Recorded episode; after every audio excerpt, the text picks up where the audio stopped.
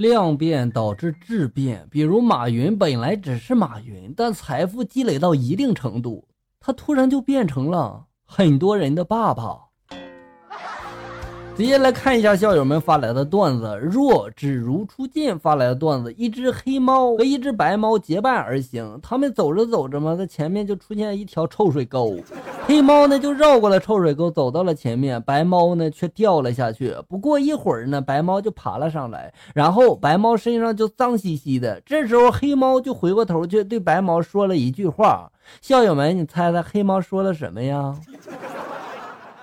黑猫对白猫说了一句：“喵。”真是的，猫怎么会说话呢？猫，你给我站住！我保证不打你，我打到你说话为止。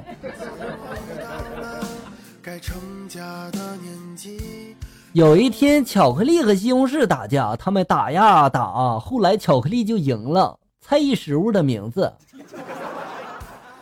我相信你们肯定猜不到，巧克力棒。又一天，巧克力和西红柿又打起来了，巧克力又赢了。为什么老是巧克力赢呢？咱不管哈，咱们再来猜一个食品的名字。校友们，我不会告诉你们是西红柿面的。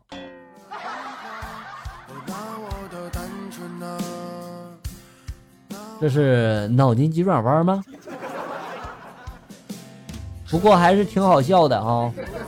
萌萌兔发来段子：一天，外甥对我说了：“舅舅，舅舅，不吃烤鸭我们会冻死的。”哎，我就问他为什么呀？他就说了：“不吃烤鸭就不会拔鸭毛啊，不拔鸭毛就不会做羽绒服，没有羽绒服我们就会冻死啊。”果然，没有利益就没有杀害。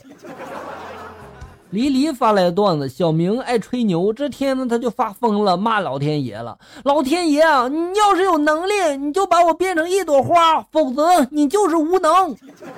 天上顿时响了一个霹雳啊，把小明的脑袋击开了花。不过没事哈，小明是个不死的神话，永远活在我们的段子里。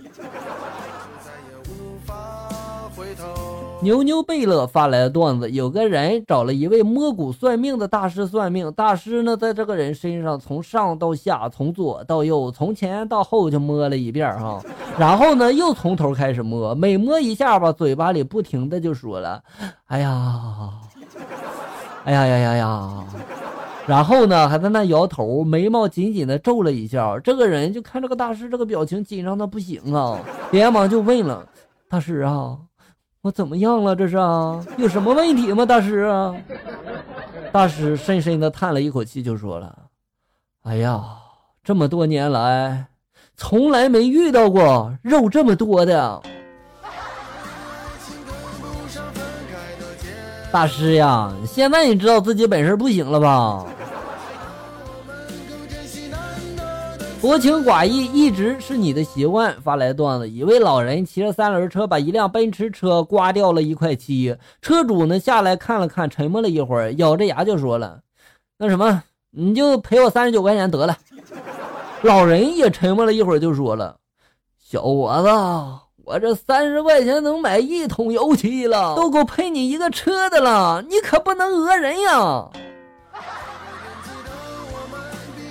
小伙子，我看事儿不好，你快跑吧！我看这大爷想着往地下躺啊。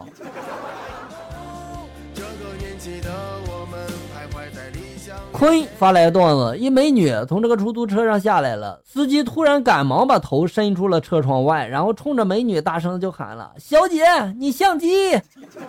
美女这时候脸一红，扭过头就骂呀：“你他妈像鸭呢还！”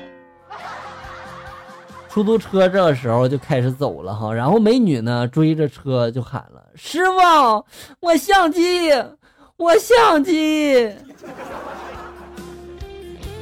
你说好心告诉你，你这拍照的相机落车上了，你说你怎么还骂人呢你？杀马特强子出事故了，意外死亡了，他妈嚎啕大哭就说了。强子啊，你怎么这么狠心呀？你让我一个白发人送你这个红橙黄绿青蓝紫发人呀！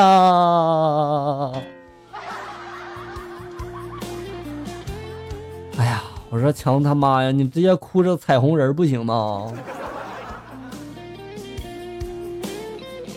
升旗仪式上，校长从上面严肃的教育学生了：“你们要爱护国旗，就像爱护你们的母亲一样。”一个学生听后就回答了：“你妈才在天上飞呢。”这个学生是小明吧？一个吸血鬼遇到了阿拉丁神灯，神灯呢就说了可以满足他三个愿望。吸血鬼就说了：“第一，我要变白。”第二，我要每天喝血；第三，我要天天和女神待在一起。后来，他就变成了姨妈巾，符合主题，没毛病。瓦特发现水壶里的水开了，蒸汽巨大的力量竟然能把这个壶盖顶起来，这对瓦特启发很大。于是，经过一番深思熟虑之后，他拿起开水壶倒向了自己的裤裆，然后火腿肠就熟了，对吗？淡然微笑发来段子，有客人在网上就问我了。你家的鞋码正常吗？我就说了，亲，我们家的鞋没封过呢。啊，买鞋的你换一家吧，这家店主有病。在厕所里千万别玩手机啊，尤其是门还坏了的那种哈，万一来个丧心病狂的把你手机抢跑了咋整？是先穿裤子还是先追出去呢？要钱还是要脸呢？人性怎么就扭曲到这种地步了呢？哎呀，不说了，那娘炮快撵上我了！哎呀，我去呀，一只手提着裤子还跑那么快！哎，我看完这个段子之后，我感觉我要发财了呀！谢谢你告诉我这个零成本创业的好项目。好了，小人们，本期节目到这里就要结束了。欢迎大家呢关注咱们节目的同名微信公众号“醋溜段子”，上面也有笑哥发布的更多搞笑内容哟。我在这里等你，咱们下期再见啊！